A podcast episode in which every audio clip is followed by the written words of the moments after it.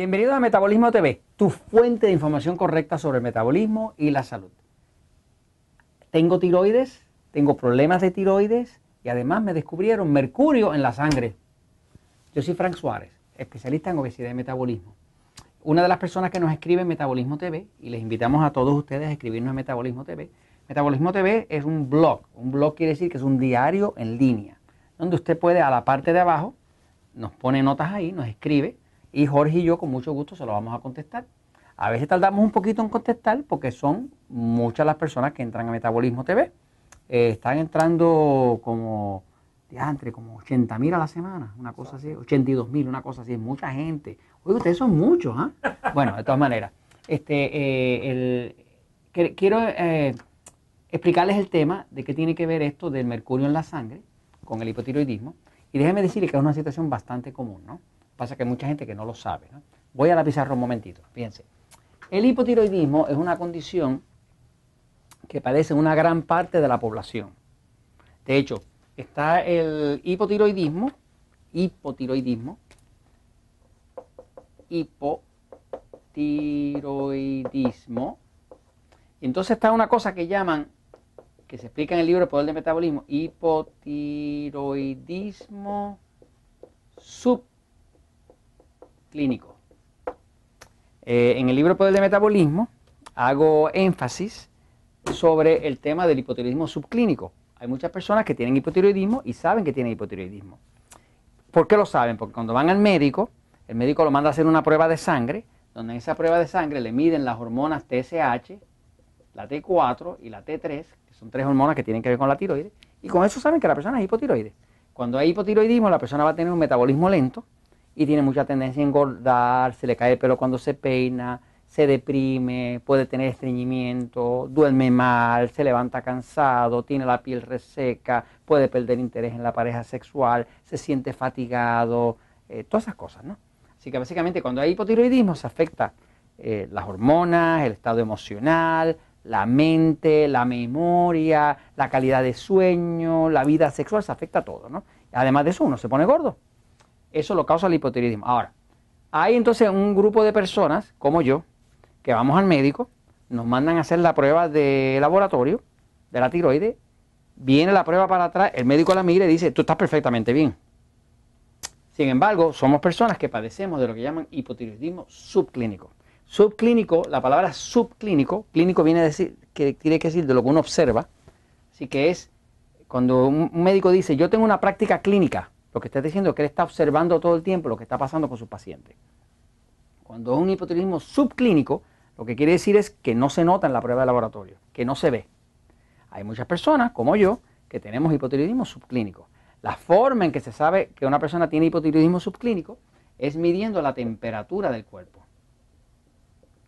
La temperatura de un cuerpo normal, humano, de los que están en este planeta, es 37.0 grados centígrados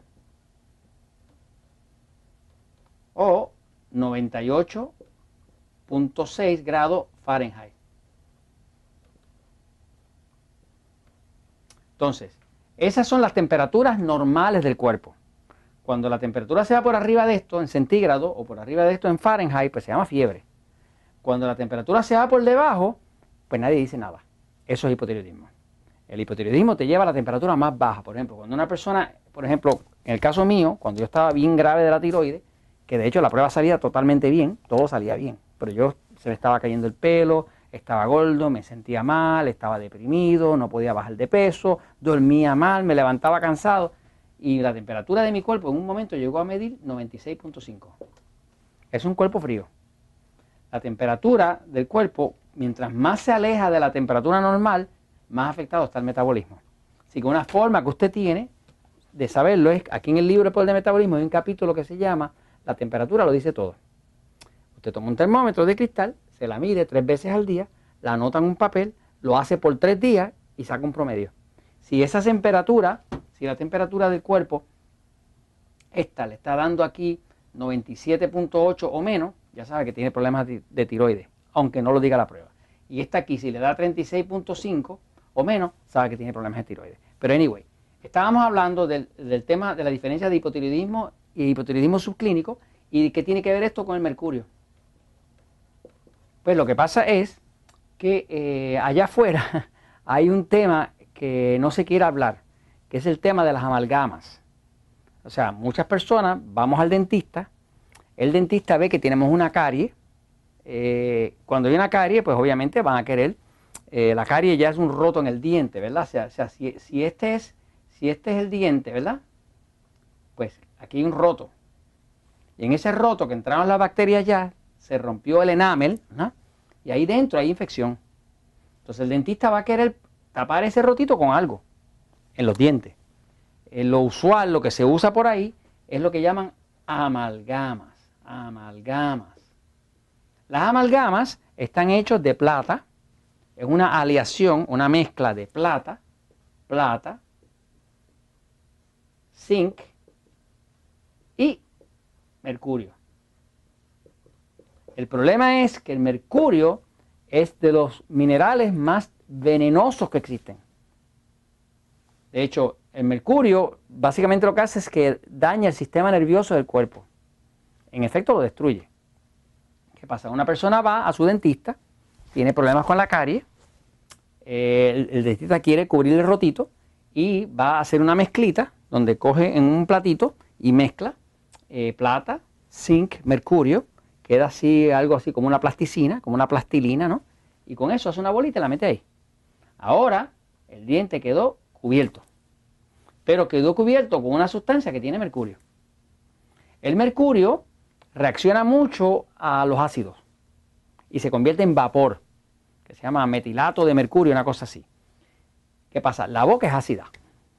Por eso, cuando usted come un pedazo de pan, automáticamente empieza a sentir dulcecito ahí seguida, porque la boca tiene su acidito, ¿no? ¿Qué pasa? Una persona tiene eh, muchas platificaciones, mucho ah, mercurio en la boca y ese mercurio empieza a salir en forma de gas. Cuando empieza a salir en forma de gas, empieza a envenenar el cuerpo. Mata la flora intestinal, ahí viene, tiene más cándida, más parásitos, más de otros tipos de cosas. ¿Y qué pasa? Eh, luego, como esta persona que nos escribe, pues encuentran que su sangre hay mercurio. Ese mercurio lo más seguro viene de las amalgamas que tiene en sus dientes. Ahora, no vaya usted a correr ahora para el dentista a que se lo quiten. No vaya a hacer eso, porque va a quedar más envenenado de lo que empezó. Las personas que saben extraer mercurio, las platificaciones de los dientes, son dentistas que están adiestrados en un sistema, un protocolo que se llama el protocolo Huggins. El doctor Huggins, o Huggins, como se dice en inglés, era un dentista americano que desarrolló todo un protocolo de cómo sacar ese mercurio del cuerpo sin, de los dientes, de las platificaciones, sin envenenar el cuerpo. Porque si usted lo saca así a lo loco, se suelta todo ese mercurio y entra a todo el sistema. Y usted no quiere eso. Ellos tienen todo un protocolo, un sistema donde usted le pregunta a un, dentista si usted se quiere quitar su, su mercurio, tiene que encontrar un dentista que sepa lo que está haciendo. No es que solamente que tenga buena intención, de quitarle ese mercurio del cuerpo. Es que tiene que saber lo que está haciendo. Porque inclusive eso tiene como una polaridad eléctrica y ustedes se lo prueban con un, detector de voltaje para ver cuál lado sacan primero, después el otro. O sea, tiene su truco, me sigue. De todas maneras, mercurio en la sangre significa que definitivamente hay algo en las platificaciones que es lo más seguro, que es lo que le está metiendo mercurio para allá. Obviamente eso le va a afectar el hipotiroidismo y le puede afectar con la obesidad. Y esto se los comento, pues, porque la verdad siempre triunfa.